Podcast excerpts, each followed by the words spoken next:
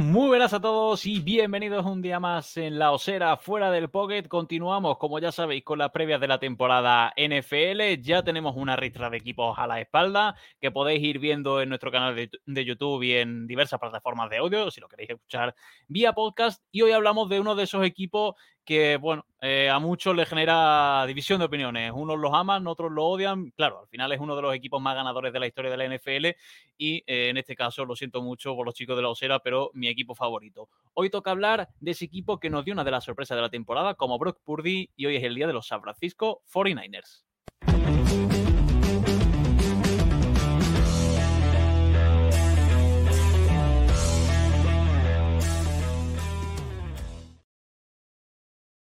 Como digo, hoy toca uno de esos equipos que sin duda alguna genera siempre contenido. Eh, al final es como hablar de Aaron Rodgers o de Patrick Mahomes o de los Patriots. Al final es un equipo que siempre está en boca de todos, para bien y, para mal, y sobre todo en este caso para bien, eh, diría yo, la temporada pasada, porque pese a las lesiones y pese a ciertos contratiempos, al final se escribió una bonita historia con Bruce Purdy, que yo creo que incluso algunos ya ha saturado, y empieza la temporada un poco con enemigos en, eh, puesta en escena y eh, un equipo que llegó pues a final de conferencia contra los Philadelphia Eagles. Para hablar de eso, de mucho más, de la offseason y de lo que se espera de cara a la próxima temporada, hoy contamos con Marco Álvarez. Hola Marco, ¿qué tal? Muy buenas. Hola, ¿qué tal, Isaac? Un saludo para todos. Lo que decía Marco, que la temporada al final, eh, yo creo que en número global es, pos es, positiva porque se llegan a final de conferencia y eso no pasa todos los días y más siendo fan de, los Niners, que un año estamos ahí pendientes del número uno del draft o del 3 y otro año estamos en la Super Bowl o en final de conferencia, eh, el año pasado yo creo que tuvo cosas muy, muy positivas y ahora nos metemos con, con, ese repaso.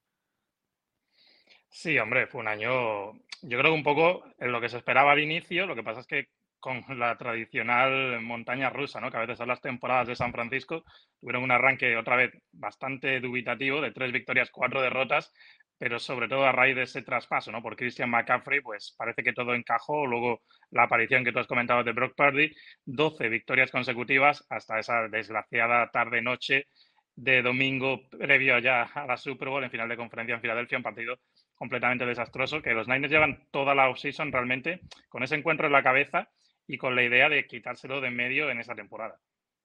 Sí, eh, al final el récord es muy bueno. Eh, nos encontramos con un partido de playoffs a, que, nos deja con la miel en los labios, porque yo creo, eh, yo tuve esa sensación de impotencia de, joder, podíamos haber llegado un poquito más lejos, pero al final, de conferencia, entre comillas, no está nada mal.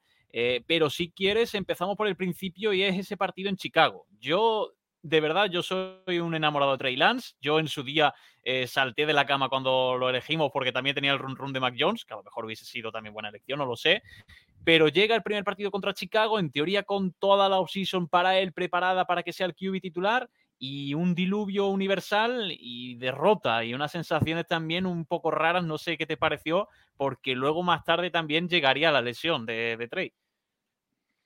Sí, el único partido que realmente juega como titular completo el año pasado. Trey Lance, un partido de hace tiempo, ¿no? Pero lo recuerdo vivamente, muy extraño, ¿no? Que en una primera mitad en la que San Francisco podría haber sacado bastante más renta, sobre todo en defensa, dominó clarísimamente a, al ataque de Chicago, pero luego en la segunda parte, pues como tú dices, ¿no? Cayó ese diluvio, hubo algún que otro turnover, Chicago construyó a partir de un par de big plays, pues a partir de, sobre todo de esas jugadas, ¿no? Que se suele, se suele inventar Justin Fields un par de anotaciones y, y, luego pues San Francisco no pudo la segunda parte parar el, el ataque sobre todo terrestre de, de, los Bears, como te decía antes, ¿no? Arranque lento como suele ser habitual, salvo el año que los Niners se metieron en la Super Bowl, que arrancaron 8-0. Las otras temporadas de Kyle Shanahan, las otras cinco, los dos primeros meses han sido complicados. Mm, y, se empezó a vislumbrar una temporada de, bueno, pues a, a lo mejor nos hemos equivocado con Trey Lance, eh, tenemos muy buenas piezas, tenemos un roster muy completo, tenemos talento tanto en ataque como en defensa. Parece que también eh, Demeco Ryan eh, podía sustituir bastante bien a, a, Robert Sale, que se había marchado a los Jets. Y decíamos, bueno, vuelve Garópolo, vuelve otra vez un tío que había estado apartado prácticamente del equipo sin tener el playbook hasta prácticamente el final. Entra a jugar, el equipo lo lleva bastante bien hasta que se vuelve a lesionar otra vez y es lo que tú comentabas antes llega Brock Purdy, Mr. Irrelevant, eh, y, el equipo va como una moto, eh, aparte de la llegada, lógicamente, de mi jugador favorito de la liga, de, de Christian McCaffrey. Sí, la llegada de McCaffrey cambió el equipo realmente, porque recordamos el primer partido que juega, bueno, el primer partido es contra Kansas City, que es el punto más bajo en la temporada para 49ers del año pasado, pero el primer partido mm. ya con el playbook interiorizado, habían estado la semana completa en el equipo, es el partido que juegan en Los Ángeles contra los Rams, estoy viendo ahí el récord que lo tienes puesto en la pantalla, 5-12, llama bastante la atención porque los Rams eran uno de los grandísimos candidatos del año pasado y en ese partido estaban los dos todavía pues con la intención de remontar la temporada y fue ese día en el que McCaffrey anotó un touchdown de carrera, de recepción y otro lanzando, que fue el primero de 49 en el partido. Y es cierto que ya incluso antes de la llegada de Pardy, lo que hizo McCaffrey a ese ataque pues benefició mucho al equipo. Pero ese partido contra Miami llega esa lesión de Garópolo, creo recordar que en el primer cuarto, Dolphins, una de las defensas más agresivas, sale Purdy, que no es que fuera un novato, es que era una séptima ronda y ni siquiera eso, es que fue el último pick del draft. Nunca jamás un jugador en la posición de, de Purdy, el último pick del draft, en la posición de quarterback, había jugado en la NFL. Y este mm. chico no solo jugó, sino ganó ese partido, entre comillas, lideró a los 49 a la victoria. Y realmente se puede decir que no perdió ningún partido, porque es cierto que la final de conferencia se la apuntan a él en el casillero a nivel estadístico, porque él fue el que inició el partido, pero mm, creo que lanzó dos o tres pases y de hecho los completó todos en aquella final de conferencia, que bueno, no, no pudo hacer nada más. Sí, y, nos plantamos al final eh, con un récord muy, muy positivo, pero llega otra vez de nuevo Dallas en los playoffs y otro partido también eh, que yo tenía cierta calma porque nos veía, no sé si mejor equipo, porque al final Dallas también es un equipazo, pero con Shanahan en la banda yo estoy bastante tranquilo en, muchas ocasiones y aparte había visto a, Purdy, que aunque sea temporada regular y no playoffs, hacerse muy bien con con el playbook. No sé si el partido a ti también te resultó un poco inquietante, sobre todo al final, también con las decisiones de, McCarthy desde la banda, de decir, eh, ¿cómo se, eh, ¿qué va a hacer esta gente? ¿Cómo se va a jugar ese, último snap? Y al final la lían también, no sabe qué hacer Dak Prescott. Eh, yo estuve también un poco con, la garganta casi, casi sin saliva, porque digo, al final nos remontan esta gente y se vengan de nosotros. Sí, yo creo que fue un partido que los dos entrenadores sabían que se iba a jugar a poca anotación. Estamos hablando de que San Francisco el año pasado pese a todo lo que se habla del ataque, fue el equipo que menos puntos y menos yardas encajó en la NFL y Dallas también estuvo ahí muy, muy arriba y tanto Shanahan como McCarthy saben que era un partido que probablemente se fuera a decidir como resultó, ¿no? Por debajo de los 20 puntos los dos equipos. Por eso yo creo que Shanahan fue paciente en la primera mitad un poco buscando la manera de enredar esa defensa de Dallas y a partir del descanso es cuando el juego de carrera por fin empezó a, generar jugadas. Hubo un drive muy bueno en el que, bueno, McCaffrey acabó anotando el touchdown que le dio esa ventaja a 49ers y es cierto que la segunda mitad del equipo jugó mucho mejor, pero tuvo ese último drive en ataque que no cerró el encuentro, aquella jugada de Elijah Mitchell que se sale de banda cuando, bueno, no debería haberlo hecho. Y bueno, al final todo desemboca en esa jugada final, la última de Zeke Elliott como jugador de Dallas, que ya acabamos de saber que va a firmar o que ha firmado por Patriots, con ese snap jugando de center en su última jugada de Cowboys, que fue bastante esperpéntica. Bueno, victoria, como tú dices, ajustada, pero yo creo que se esperaba. Gran partido que iba a ser a, pocos puntos. Sí, y sobre todo para mí dejó uno de los duelos eh, de, entre los dos jugadores casi, casi que dirían mejores en, en, defensa, porque Aaron Donald el año pasado pegó un pequeñito bajón en comparación, vamos, pequeñito bajón. Eh, un tío que es extraterrestre, pues fue un poquito más humano el año pasado, pero ese duelo entre Micah Parsons y, Nick Bosa, que también, pues bueno, Nick Bosa ya colecciona premios, veremos a ver qué pasa ahora con la renovación, pero yo creo que fue masterclass de él. Y si quieres, pasamos al partido de Seahawks, que fue un partido que yo siempre, Marco, yo no sé claro, lógicamente eh, tienen más años de experiencia que yo, eh, aunque sean muy joven, pero has visto muchos partidos contra los Seahawks y yo no sé si te genera la misma sensación que a mí, que mientras esté el más cachicles en la banda, yo no me fío un pelo de esta gente. Menos mal que la segunda parte ajustamos, porque si no, no me fío ni un pelo. ¿eh? Sí, ahí arrastramos lo que es la historia, ¿no? De muchas ocasiones en las que San Francisco podría haber ganado, debería haber ganado, ¿no? Recuerdo sobre todo en 2021, aquel partido en Seattle, San Francisco era equipo superior a Seahawks clarísimamente.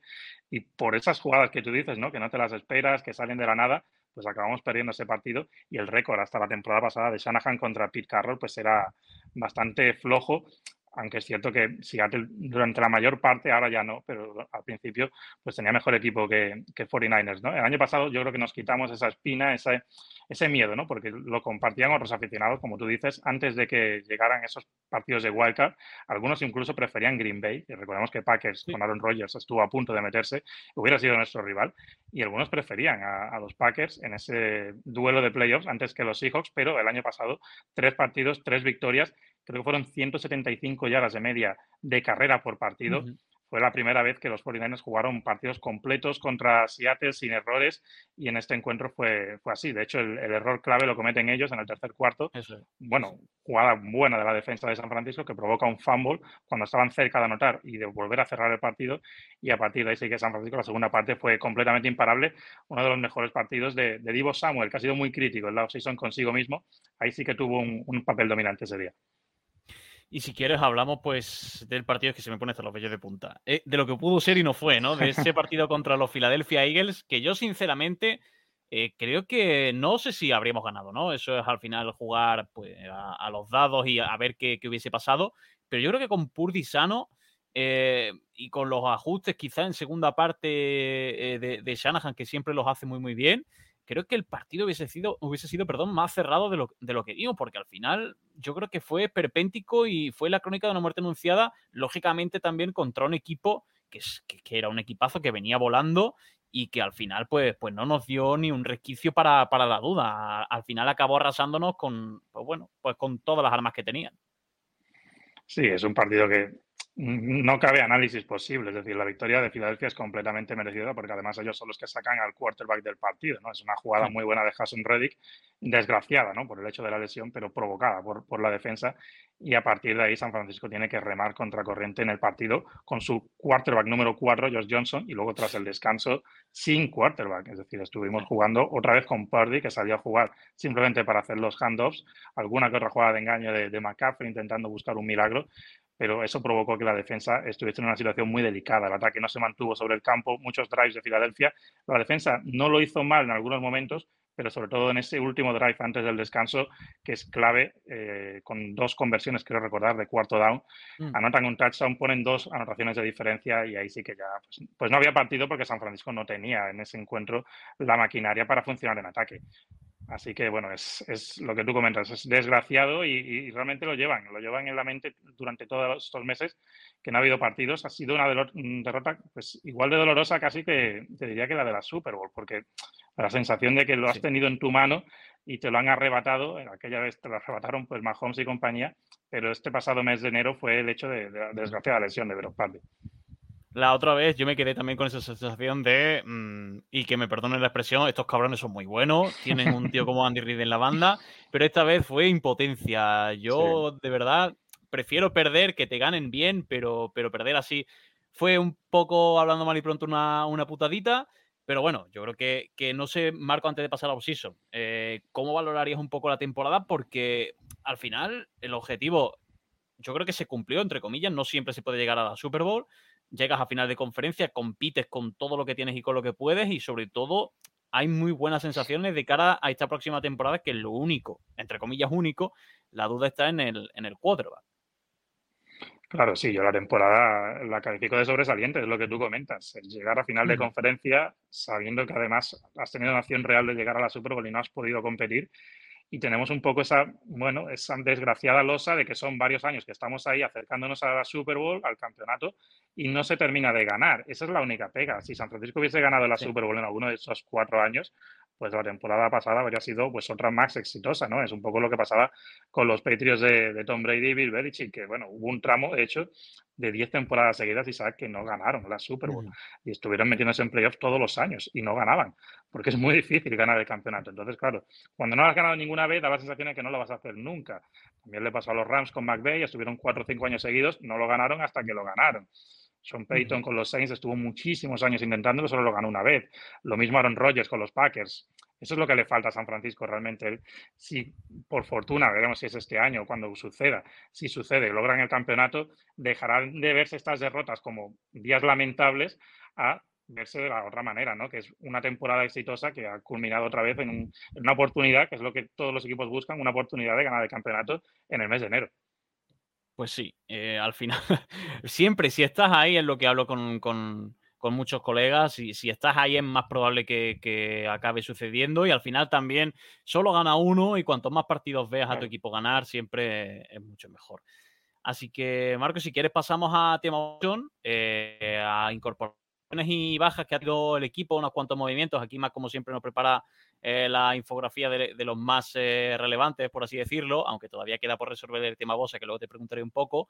Pero yo, sin duda alguna, he visto que toca cambio, entre comillas. Siempre eh, con Sale, ahora también el, año pasado con nuevo coordinador, ahora este año otra vez nuevo coordinador. Siempre sacamos jugadores muy talentosos en, defensa y vemos algunas bajas, Ebuka, Momeniju, Jamie Ward que también se va, Manuel Mosley, casi todas las bajas, la mayoría son en defensa y la de Mike McGlinchey y Garópolo, que eran al final crónica de una muerte anunciada, que yo no sé si alguna baja te duele, ahora iremos con, el tema de las altas.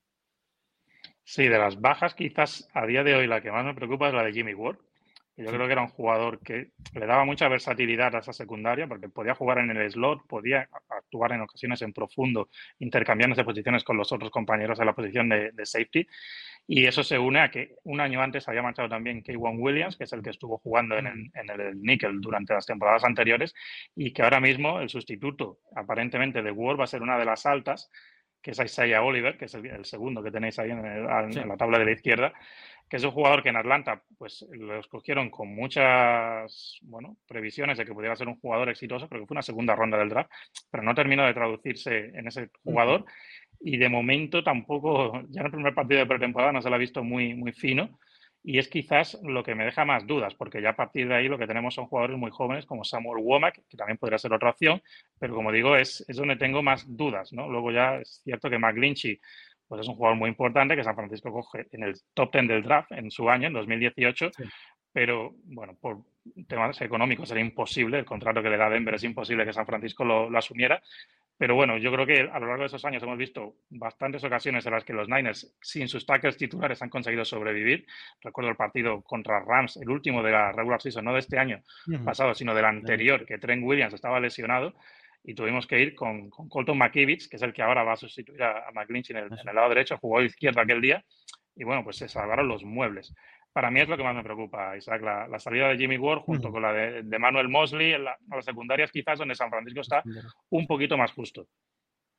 Sí, eh, yo las que más me, duelen en la secundaria la de McGlinchy porque al final se le ha atizado mucho, pero yo creo que más desde fuera que desde dentro. Al final siempre tiene, siempre tiene haters y siempre tiene eh, jugadores que te caen un poco mejor o peor o que siempre vas a estar eh, al quite para, para señalar los fallos y, yo creo que la de McGlinchey es tema económico, porque por lo demás yo creo que, se, que lo podríamos haber eh, dejado en roster porque a mí me, gusta y, sobre todo lo que tiene McGlinchey me recuerda mucho en el fútbol, aunque es un caso más bestia todavía al, de Maguire, que siempre eh, está en la foto, ¿no? Siempre comete ese error que está en la foto, siempre hay una jugada en la que lo, saltan, lo sacan por los aires, siempre hay alguna jugada así, pero en la mayoría de los snaps suele ser un jugador bastante solvente, pero bueno, veremos a ver qué, qué tal se le da en Denver y para mí, eh, Marcos, lo que más me ilusiona a ver cómo llega eh, de salud, que yo espero que bien, es el tema de Hargrave. O sea, yo creo que eso es un golpe encima de la mesa de decir, oye, tenemos un roster muy, muy bueno, pero si podemos ir a por un tío competente que nos dé ese salto también en defensa o esa profundidad con mucha calidad, lo vamos a hacer. Y junto al tema de Sandarno, el que me desconcertó un poquito, eh, por lo demás, yo creo que la offseason está bien. O sea, es que tampoco se podría hacer mucha cosa. Sí, sin duda. De hecho, yo creo que nadie esperaba que San Francisco fuese a hacer ese movimiento el pasado mes de, marzo por Javon Hargrave. Yo creo que pensábamos que lo que tú comentas, un equipo que, que, lleva dos años seguidos metiéndose en final de conferencia, pues lo normal es que, bueno, pues un poco mantenga ficha, ¿no? Y que, y que no se mueva demasiado. Y además sabemos, ¿no? Que tiene un, tiene un roster muy completo. Hay muchos jugadores que han cobrado recientemente. Caso, por ejemplo, de Fred Warner, caso de Divo Samuel. Ahora estamos esperando por Nick Bosa. Es decir, el dinero es limitado. No esperábamos que llegase ese contrato tan alto por, por Javon Hargrave. Yo creo que esto es un poco, no sé si no sé si compensar, pero lo que en su día fue la salida de Forrest Wagner, porque yo creo que lo que quieren rememorar en 49ers, John Lynch, Kyle Shanahan, siempre desde que llegaron, ¿no? desde su primer draft, era la idea de tener una línea defensiva muy potente y la más potente que tuvieron fue en 2019, el año que se meten en la Super Bowl, que tenían ahí a, cuatro monstruos, que eran Nick Bosa, oh. Deep Ford, de Forrest Wagner y, y Eric Armstead. que la verdad es que sembraron el pánico. Luego ya en las siguientes temporadas San Francisco ha seguido teniendo una buena defensa, pero Bosa cada vez ha ido quedando como más solo. El año pasado Armstead estuvo lesionado buena parte del año. tampoco. Kilo no ha terminado de ser el hombre que quizás ellos esperaban que reemplazase a, a Wagner.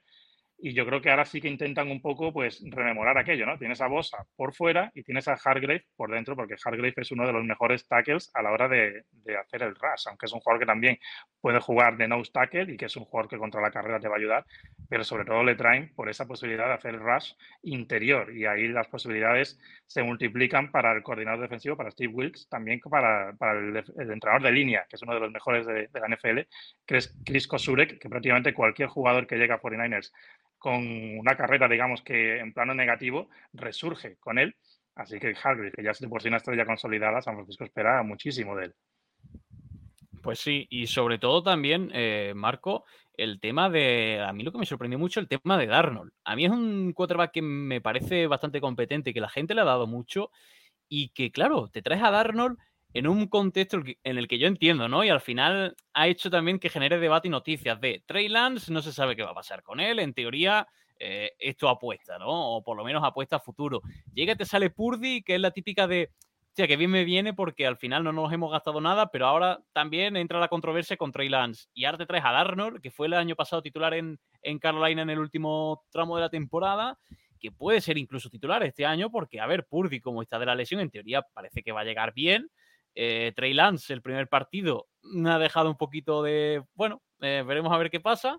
Y no sé, no, no sé si te sorprendió o no, pero bueno, por lo menos es seguridad ahí en ese, en ese puesto, que parece que ni con 3 4 no, no sé si nos va, no sé si nos va a valer. Sí, porque también traen a Brandon Allen, que ahí lo podéis ver a la mitad de tabla, que en su día fue suplente de Joe Barrow, es decir, era el número 2 en Cincinnati, que es un poco la misma escuela por, por el entrenador, por Taylor, que venía de, la rama de McVeigh, pero bueno, es similar a lo que hace Shanahan, o sea que es otra opción que se guarda ahí el entrenador jefe por si acaso llega el desastre, ¿no? De tener que utilizar a cuatro. La de Darnold, yo creo que la idea era que, bueno, Paddy no iba a entrenar en primavera, en esas, en esas series que se hacen en el mes de mayo, junio, y necesitabas brazos, ¿no? Para lanzar a todos los receptores que hay ahora mismo en plantilla, que son más de 10. No lo, no lo iba a hacer todo Trey Lance, así que por ahí ese fichaje de Darnold es un jugador que a nivel atlético lo tiene todo, puesto que es un jugador que tiene potencia de brazos y que tiene movilidad de piernas, pero que de momento eso no lo ha conjugado para ser un buen quarterback, no ha tenido esa capacidad, ¿no? Tampoco ha tenido, yo creo que el mejor escenario, el mejor contexto posible. Yo creo que si hace plantilla, que yo imagino que sí, porque además este año pues han flexibilizado la norma, ¿no? Por, a raíz también de lo que pasó con, con 49ers en esa final de conferencia. Yo imagino que San Francisco irá con tres quarterbacks en el roster y yo creo que no es ninguna mala opción que Darnold sea tu número 3. Y yo creo, porque yo creo que Lance va a ser el número 2, Isaac, a no ser que sea un verdadero desastre lo que esté viendo Shanahan de él.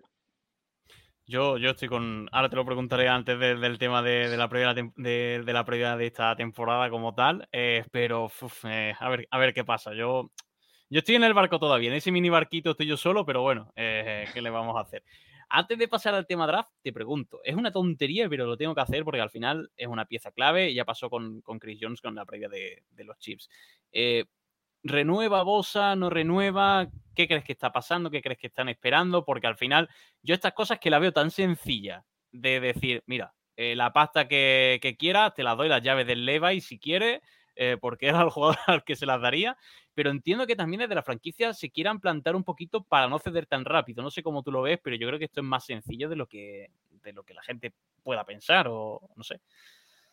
Sí, yo creo que, vamos, 99% de que van a llegar al acuerdo antes de que comience la regular season. Estaría muy sorprendido de que lleguemos a la semana 1 y se mantenga la huelga, digamos, porque no hayan llegado a ese acuerdo. Lo que faltarán son flecos. Lo hemos comentado antes, San Francisco tiene un roster muy bueno, con muchos jugadores estrella, jugadores que también en el futuro pues están pendientes de renovación, caso por ejemplo de Brandon Ayuk, que es un jugador que está en ascenso, e imagino que hay cualquier millón que San Francisco pueda, pueda arañar en esa negociación, sobre todo en años futuros, porque ya vemos que estos nuevos contratos suelen ser muy elevados el primer año, que es mm. cuando el equipo pues, puede asumir ese golpe, pero luego quieres que el reparto de los años venideros sea pues, pues más benigno, ¿no? Y San Francisco es un equipo que además a nivel de salary cap lo ha manejado muy bien. Está yo creo que ahí en el top junto a Philadelphia Eagles como equipos que año sí año también pues consiguen mantener una estructura que les da bastante flexibilidad. Lo vimos, por ejemplo, con el contrato de Garópolo, que en su día firmó un contrato espectacular, eran 125 millones de dólares, quiero recordar, pero verdaderamente tras los dos primeros años San Francisco no tenía ninguna atadura con el, con el chico. Entonces yo creo que es lo que intentarán con, con Nick Bosa, pero sí seguro que van a llegar a ese acuerdo y que Nick Bosa estará como titular de la semana 1. Tampoco creo yo que a estas alturas podamos tener dudas de que porque no esté en pretemporada no vaya a estar al 100%, porque además sabemos que Bosa es un auténtico friki del, del, del ejercicio físico, o sea, está al 100% en forma, lo que le faltará un poco es coger con penetración con los compañeros, pero el esquema lo sabe porque más o menos se va a mantener. Así que yo creo que por ahí, de momento yo preocupación cero, Isaac.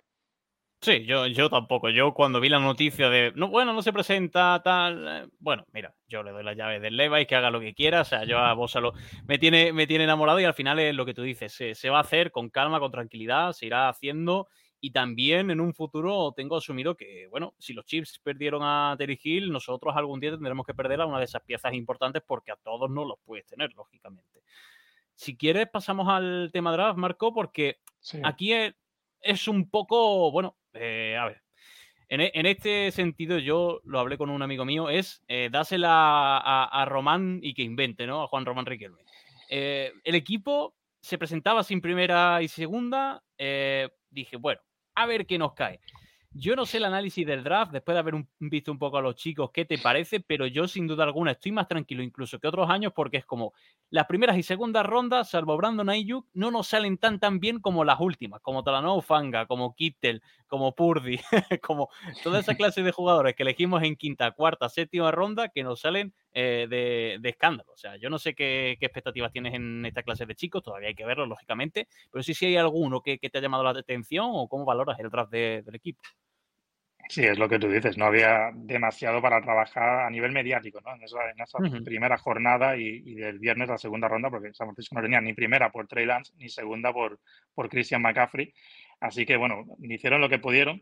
Tampoco es preocupante porque San Francisco, volvemos a, insistir, ¿no? San Francisco tiene una plantilla que ahora mismo casi ninguno de esos novatos debería jugar, salvo que haya lesiones, que luego las hay en cualquier equipo, pero parece que en San Francisco más. Cualquiera de esos chicos a lo mejor acaba jugando, pero en teoría ninguno está señalizado para ser titular, más que el más importante para mí de todos estos es el kicker, que es Jake Moody, que reemplaza una de las bajas importantes, que es Robbie Gould, que es un jugador que en esos eh, años de Kyle Shanahan en 49ers, que fueron nueve partidos de playoffs, no falló ni un solo field goal en esos nueve partidos, no sé si fueron como 20 de 20 o 21 de 21, algo así. Y Jake Moody es un jugador que en college, en Michigan, pues lo ha hecho muy bien, que ha sido pues, clutch, como dicen allí, que en, finales ajustados no ha fallado. Pero yo lo dije cuando hice el análisis post-draft, en el mes de junio, de todos los equipos, que a partir de 40 yardas en college convirtió 2 de 3, o sea, el 66%, y eso es muy poco.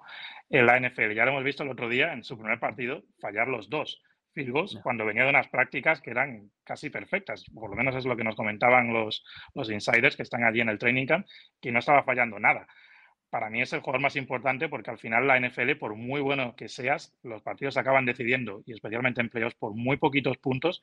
Y ese 21 de 21 que te comento de Robbie Gold, a, la que hubiese fallado un field goal o dos en alguno de esos partidos, Green Bay hace dos años, si lo recuerdas, muy ajustado. Mm, el partido de Dallas del año pasado, pues a lo mejor San Francisco no avanza una ronda más. Entonces es un jugador que yo creo que por ahí es muy importante. Vamos a ver si confirma lo que se, ha visto en los entrenos, más que lo que vimos en ese primer partido de, pretemporada. Y luego ya del resto, pues es, es, una incógnita, porque son bastantes jugadores, porque es cierto que para no tener ni primera ni segunda, pues ahí estáis viendo, son nueve jugadores, que es bastante. Así que vemos con cuál aciertan, ¿no? Eh, está el chico que eh, tenemos ahí a la parte derecha, Robert Bill, que es quinta ronda, que es la ronda que tú comentabas antes, ¿no? Que es la ronda, pues un poco de la fantasía de San Francisco, la ronda en la que ha salido Derek Greenlow, en la que ha salido George Kittle, en la que ha salido Ufanga, es decir, es que prácticamente clavan esa ronda más que la segunda. Y este jugó en Georgia prácticamente nada, porque, bueno, Georgia es a día de hoy como el, la 33 franquicia NFL, NFL es decir, tienen un montón de jugadores que luego van titulares a, a, los profesionales y este pues quedó un poco en segundo plano y ya hemos comentado antes que San Francisco hace milagros ¿no? con los jugadores de línea. Mm. Me ilusiona bastante ese jugador y luego Jair Brown, el safety, el primero de los picks, el chico de Penn State, que es bueno, ese jugador polivalente que puede estar en, cobertura individual en, situaciones puntuales, que puede estar también en la parte profunda, que cubre campo, que es rápido, que es efectivo al placaje, pero claro, eso fue en college y eso lo tenemos que ver en, la NFL, Isaac. Por lo demás, es casi una incógnita, porque son jugadores que tampoco hemos estudiado demasiado porque no son superestrellas de college, ninguno. Hmm. Y, luego lo que pasa también, que al final se enfrentan, se enfrentan perdón, contra otros jugadores que, están ahí para ver si hacen roster o para ver eh, si acaban perteneciendo también a la franquicia para ayudar en los training camps y, no saben muy bien cómo evaluarlos tampoco, porque eso es lo que pasa también con los partidos de pretemporada, que puedes coger las cosas pero, pero con muchísimas pinzas y hay que verlos luego en materia titular y a ver cuántos hacen roster para evaluar, evaluar un poco eh, su andadura en, la NFL, que veremos a ver, esperemos sea lo más larga posible. Si quiere, pasamos ya a lo que va a ser la próxima temporada. Eh, vamos a poner por aquí ahora el, calendario, porque al final, en nuestro caso, Marco, nunca va a haber un calendario fácil, o espero que nunca lo haya, porque eso va a significar que nos va a ir muy, muy bien.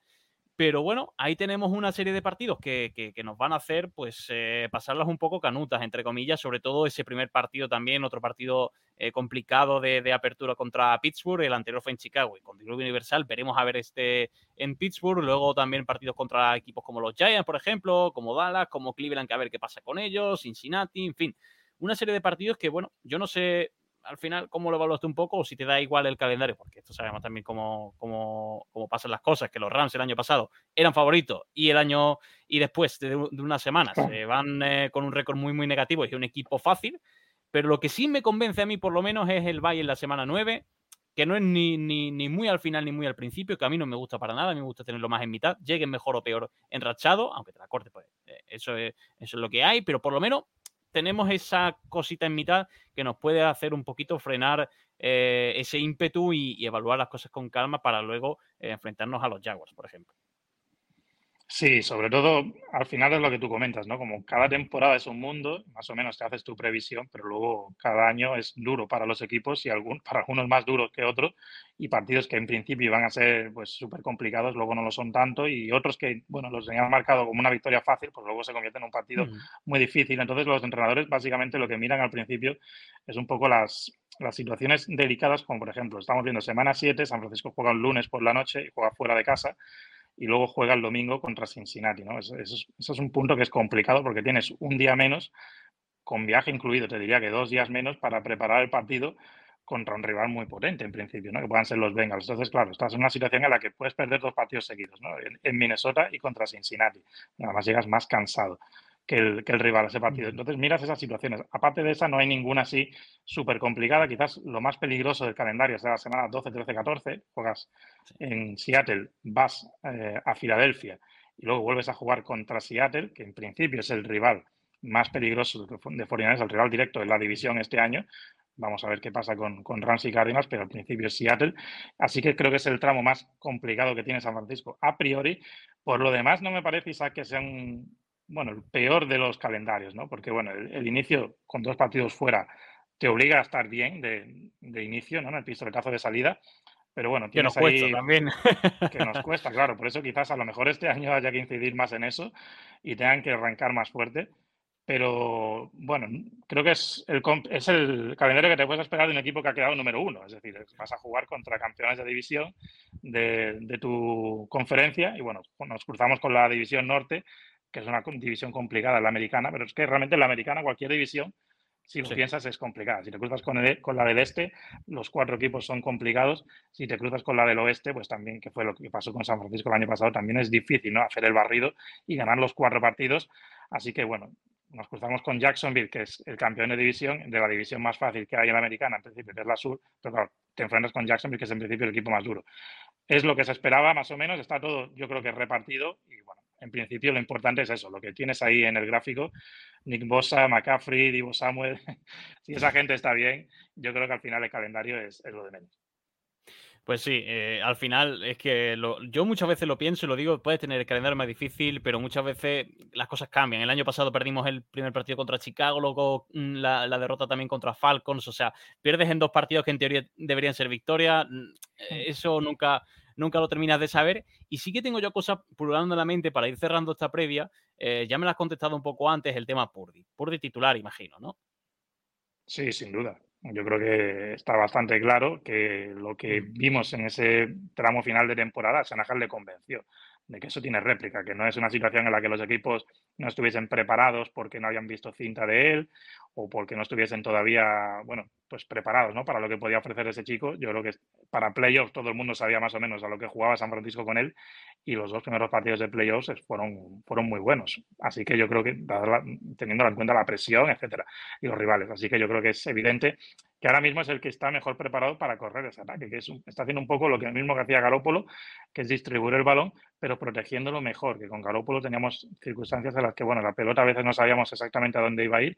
Eso yo que si nos pone nerviosos a nosotros, más al entrenador, sobre todo entrenadores de NFL que están acostumbrados a manejarlo todo, Así que yo creo que con Pardy no tenemos ninguna duda de que ahora mismo de lo que hay en plantilla, sin duda es el que da la mayor seguridad para que conduzca la ofensiva. Y luego las dos últimas cosas que te quiero preguntar, Marco, es eh, ¿hasta dónde crees que, vamos a llegar? Eh, que a ver, que esto siempre lo hacemos, pero ninguno somos rapper, ni, ni, podemos adivinar el futuro ni, nada, si no, pues echaría la, eh, en la quiniela como, aquel que dice. Pero eso, ¿y con qué te irías contento? Porque al final también muchas veces, por ejemplo, grabando la previa de, de Pittsburgh con Fer de Front Seven, no le importaba casi el récord, aunque sí le importa, lo sabemos todos, a todos nos importa, pero sobre todo sensaciones. En nuestro caso, eh, ¿con qué te irías contento y qué crees que va a hacer también el equipo? Sí, yo creo que, a ver, todo depende de la temporada, porque claro, si luego se te lesionan jugadores, etcétera, entonces ya le das más valor a lo mejor a meterte en playoffs simplemente, ¿no? Pero si todo transcurre con normalidad y no hay ningún desastre, no se pierden jugadores, como pasó en 2020, por ejemplo, yo lo que quiero, Isaac, es que a final de año aquí nos pongamos un anillo. Yo creo que es, es clarísimamente lo que busca el equipo. Es decir, un equipo que está, ya el año pasado, en principio estaban todos los candidatos, se trae a McCaffrey, una apuesta enorme, se trae la offseason a Javon Hargrave, que además se lo robas a tu mayor rival en la conferencia, que es Filadelfia, yo creo que es evidente que a lo que se apunta es a la Super Bowl. Luego ya puede pasar lo que sea, ¿no? Pero es lo que tenemos en mente para, para la temporada. Este, este, año es clarísimo, es decir, es como cuando iniciamos la de 2020, después del año de la Super Bowl, pero yo creo que este equipo está más, más preparado, porque el de 2019 salió un poco de la nada, yo creo que fue más rápido todo de lo que ellos esperaban, pero ahora no, este equipo ya lleva varios años, son de los últimos cuatro, tres como mínimo en final de conferencia o vienen a la Super Bowl, entonces ellos yo creo que están acostumbrados a ganar y lo que quieren es volver a hacerlo un año más y esta vez sí terminar el trabajo. Yo creo que es lo que tienen todos, ¿no? Sobre todo los más veteranos, eh, Josh Kittle, Fred Warner, que son un poco capitán del ataque y capitán de la defensa, los que llevan todos esos años ahí desde el inicio, ¿no? Bueno, Warner llegó el segundo año, pero Kittle desde el primer año de Shanahan, ellos han vivido los años malos, los años en los que San Francisco no tenía nada que hacer y ahora que sí están en disposición de, hacer el trabajo, lo quieren terminar y yo creo que es obvio, ¿no? El, objetivo clarísimo para mí, de hecho, es no es porque sea mi equipo, para mí es el, el favorito número uno porque Filadelfia tiene el potencial también pero Filadelfia tiene muchas bajas. ¿eh? Filadelfia ha perdido los dos coordinadores, el de ataque y el de defensa. Que San Francisco, hasta cierto punto, solo ha perdido el de defensa y se ha traído un coordinador de defensa pues, de contrastado, ¿no? como Steve Wilkes. El de Filadelfia está más por ver y han perdido más jugadores que nosotros, que bueno, en principio hemos mantenido mucho más la estructura. Así que yo creo que es el favorito número uno. Luego ya la temporada es muy larga, ya lo sabemos y todo puede pasar, pero la expectativa es esa ahora mismo. Pues espero que queden lejos esas temporadas en, a ver, que fue buena noticia, ¿no? Pero en lo que más eh, era relevante era el récord de yardas de Kittel. O sea, espero que eso quede muy atrás y que sea, y que, sea más anecdótico que otra cosa. Y nada, Marco, espero que, nos vaya muy, muy bien. Ojalá, eh, ojalá que sí, porque eso va a ser eh, buen síntoma de que vamos a estar felices y contentos y espero que nadie nos quiera ver triste. Así que nada, muchas gracias por pasarte, Marco, de verdad. Espero que hayas estado a gusto aquí también con nosotros en la Sera Fuera de Póker. Muy a gusto, Isaac, muy contento de estar por aquí. Un saludo ¿no? para los aficionados de Chicago, que también yo creo que esperan mucho más de su equipo de lo que han visto en los últimos años y que yo creo que es realista, ¿no? Pensar que este año van a tener mejor temporada, esperemos que así sea y que también la tenga San Francisco. Muchísimas gracias, Isaac. Un fuerte abrazo para todos. Pues chicos, lo dejamos por aquí. Eh, esta ha sido la previa de los San Francisco 49ers. Ya sabéis que podéis comentar lo que queráis por YouTube y nos podéis escuchar en diversas plataformas de audio como Apple Podcast y también en iVoox. Nos vemos en las siguientes previas. Adiós.